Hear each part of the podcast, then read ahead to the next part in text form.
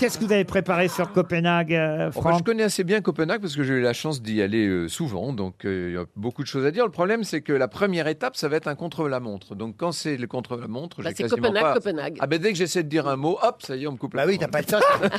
C'est contre la Donne-leur, tu donnes l'heure. Je donne le- Ah, c'est vrai que oui, là, vous n'avez pas le temps, alors. Ah oui, ça le contre-la-montre. Ils ont toujours un truc à dire, ce qui est normal puisqu'il y a un coureur qui part toutes les 20 Bah, secondes. c'est- C'est chiant le contre la montre. Oh, parce que- alors c'est pour ça que vous n'avez pas révisé oui. Copenhague. Ah, c'est- c'est comme au bas qui fait des Ah oui, impasses. t'as des impasses. Tu vois, ça c'est trop drôle alors. oh, c'est un branleur ce gueule Ne rêvez pas non plus.